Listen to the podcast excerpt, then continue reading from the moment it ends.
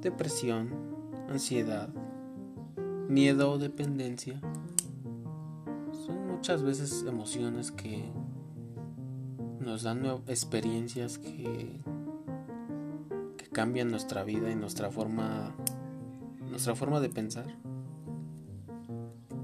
Pero no es hasta que entiendes que es para tu formación como una formación académica en tu vida. No nos damos cuenta y no sabemos cómo poder superarlas. Te invito a que juntos superes eso que no has podido o que no has encontrado solución tal vez. Te invito a que pases al siguiente nivel